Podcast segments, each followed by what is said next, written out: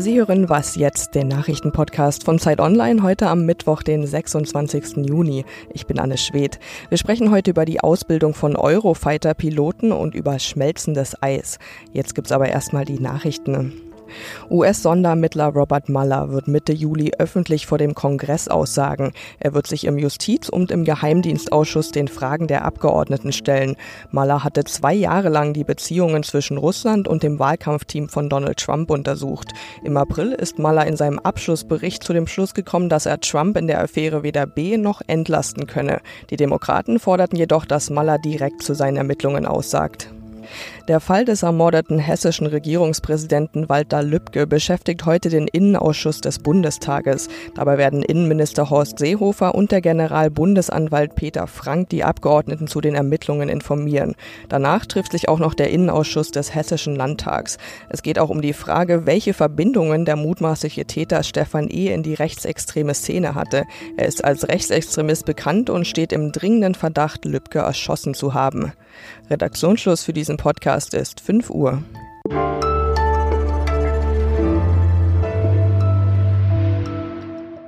Mein Name ist Simon Gaul. Guten Morgen. Bei einem Übungsmanöver über dem Gebiet der Mecklenburgischen Seenplatte sind am Montagnachmittag zwei Eurofighter zusammengestoßen und abgestürzt. Einer der Piloten kam ums Leben, die Wrackteile der Kampfjets fielen ganz in der Nähe von kleinen Ortschaften zu Boden. Sie haben zum Glück niemanden erschlagen, aber trotzdem wird jetzt diskutiert, ob diese Übungen der Bundeswehr eine zu große Gefahr für die Allgemeinheit sind, vor allem in einer beliebten Urlaubsregion wie der Mecklenburgischen Seenplatte. Ich spreche darüber jetzt mit Thomas Wiegold. Er ist ein sehr gefragter Gesprächspartner seit Montag für die Medien, denn er ist freier Journalist und berichtet vor allem über die Bundeswehr und eben auch über die Luftwaffe. Er schreibt auch für uns auf Zeit Online zu diesem Thema und er ist jetzt bei mir hier am Telefon. Hallo, Herr Wiegold. Ja, hallo. Wie funktioniert denn die Ausbildung deutscher Kampfpiloten eigentlich generell? Nun, äh, die Piloten kriegen die Grundlagen in den USA vermittelt, wo es natürlich wegen der Weitläufigkeit des Landes ganz andere Bedingungen gibt.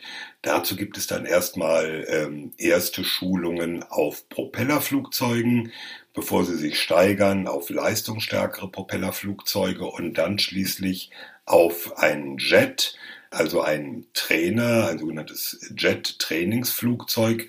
Das passiert in Shepard in den USA. Und erst wenn diese Ausbildung durch ist, äh, mit also an die 300 Flugstunden, dann kommen diese Piloten nach Deutschland und kriegen dort eine neunmonatige Ausbildung auf dem Eurofighter. Die passiert eigentlich fast ausschließlich in Lage, also bei Rostock. Allerdings gibt es da auch Ausnahmen. Der verunglückte Pilot zum Beispiel hat seine Eurofighter-Ausbildung nicht in Deutschland gemacht, sondern in Spanien. Spanien ist ja eins der vier Länder, die am Eurofighter-Programm beteiligt sind und dieses Flugzeug auch in ihrer Luftwaffe haben. Und die deutschen Flugstunden werden dann alle in Norddeutschland absolviert oder wo fliegen die Piloten dann? Also sie fliegen von Rostock aus überwiegend über Norddeutschland, aber eben nicht nur. Es gibt natürlich äh, Trainingsflüge auch in anderen Gebieten Deutschlands. Insofern äh, kann man das nicht auf bestimmte Regionen beschränken. Äh, klar ist aber in der Regel finden diese Trainingsflüge über dünn besiedelten Gebieten statt, nicht über Großstädten, nicht über Ballungsräumen. Und warum finden sie überhaupt über besiedelten Gebieten statt? Also könnte man das nicht komplett auslagern? Das ist ja schon ein gewisses Risiko. Das Problem ist, dass man in Deutschland keine überhaupt nicht besiedelten Gebiete hat.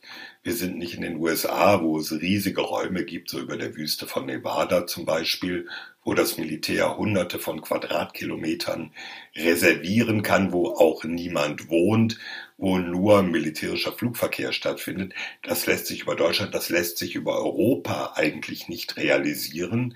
Aber diese Piloten trainieren oder müssen trainieren auch über Deutschland und Europa da, wo sie im Ernstfall auch zum Einsatz kommen würden. Und dafür ist es dann nötig, auch in die Luft zu gehen. Das lässt sich nicht alles am Simulator machen. Mhm. Gab es in Deutschland denn schon mal einen Einsatz des Eurofighters? Nun, es gibt dauernd Einsätze des Eurofighters. Äh, diese Flugzeuge sind ja unter anderem zuständig für die Sicherheit des deutschen Luftraums. Im Normalfall sind es relativ harmlose Fälle. Wenn also zum Beispiel der Funkkontakt zu einer Zivilmaschine verloren geht, dann werden Eurofighter der sogenannten Alarmrotte losgeschickt, die überprüfen und gucken, was da los ist. Das ist einfach eine Lehre aus 9-11, also auf den Angriff auf äh, das äh, World Trade Center in New York, mhm. dass man äh, einfach vorbeugen will für den Fall, dass ein solches Passagierflugzeug entführt wird und in der Hand von Terroristen ist. In der Regel stellt sich das als harmlos heraus, dass der Pilot einer Zivilmaschine schlicht die falsche Funkfrequenz eingestellt hat oder so etwas. Aber die Eurofighter werden dann alarmiert, sind in der Luft und das ist dann durchaus auch ein scharfer Einsatz. Dankeschön.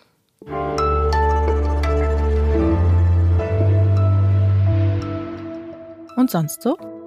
Wer schon mal zur Urlaubszeit mit dem Auto von Deutschland nach Italien gefahren ist, der kennt das. Stau am Brenner, Stau auf der Intalautobahn. Viele Fahrer weichen dann auf die kleinen Landstraßen ringsumher aus, aber seit die Navis einen dort zuverlässig durchlenken, steht man da eigentlich auch nur noch im Stau. Das wiederum ist für die Anwohner zu einem echten Problem geworden in den letzten Jahren und deshalb gilt in Tirol jetzt am Wochenende für Durchreisende ein Fahrverbot jenseits der Autobahn. Man darf einfach nicht mehr über diese Schleichwege schleichen. Die Bewohner der Dörfer freuen sich, sie haben endlich wieder ihre Ruhe. Bayerns Ministerpräsident Markus Söder, der findet es unerhört und Bundesverkehrsminister Andreas Scheuer will sogar klagen. Aber er ist vermutlich eh noch ein bisschen sauer auf die Österreicher. Sie wissen schon, Pkw-Maut und so.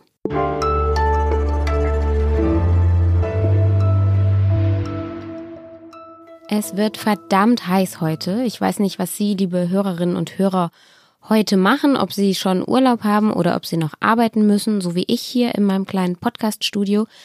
Wie auch immer, wir reden übers Wetter, beziehungsweise über das Klima. Das sind ja zwei verschiedene Sachen. Wir sprechen über schmelzendes Eis. Die großen Gletscher schmelzen, Grönlands Eispanzer schmilzt und neuerdings wissen wir auch, dass die Permafrostböden der Welt schneller auftauen als bisher gedacht.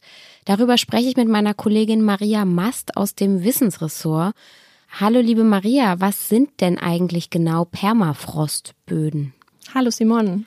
Permafrostböden, das sind Böden, die dauerhaft gefroren sind. Also man kann sich das vorstellen, dass sie auch im Sommer einfach nicht abtauen. In diesem Boden, da ist Gestein drin, Sediment, Erde und auch Eis und das alles ist eben gefroren. Und sowas gibt es in Alaska, in Nordkanada, in großen Teilen von Sibirien, sogar in Deutschland auf der Zugspitze.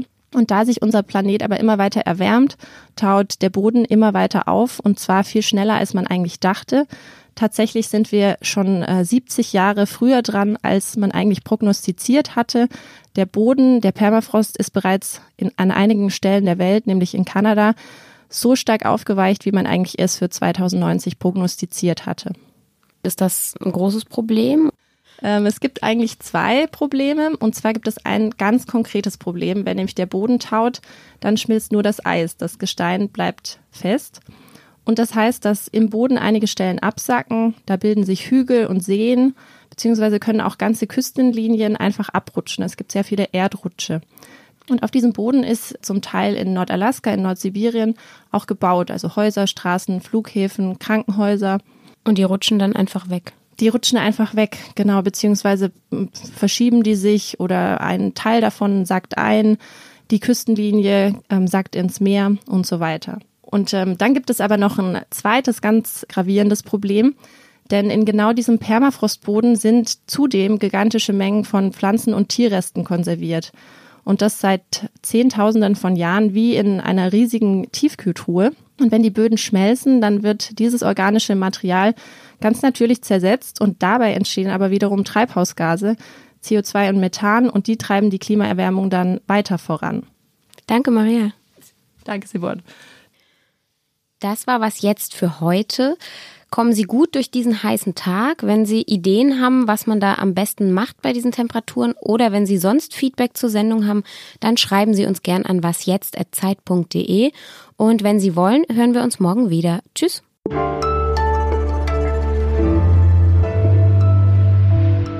Ich meine, dass da vor kurzem so ein äh, Hunde- oder Wolfskopf zum Vorschein kam. Hm, mal gespannt, was noch so kommt.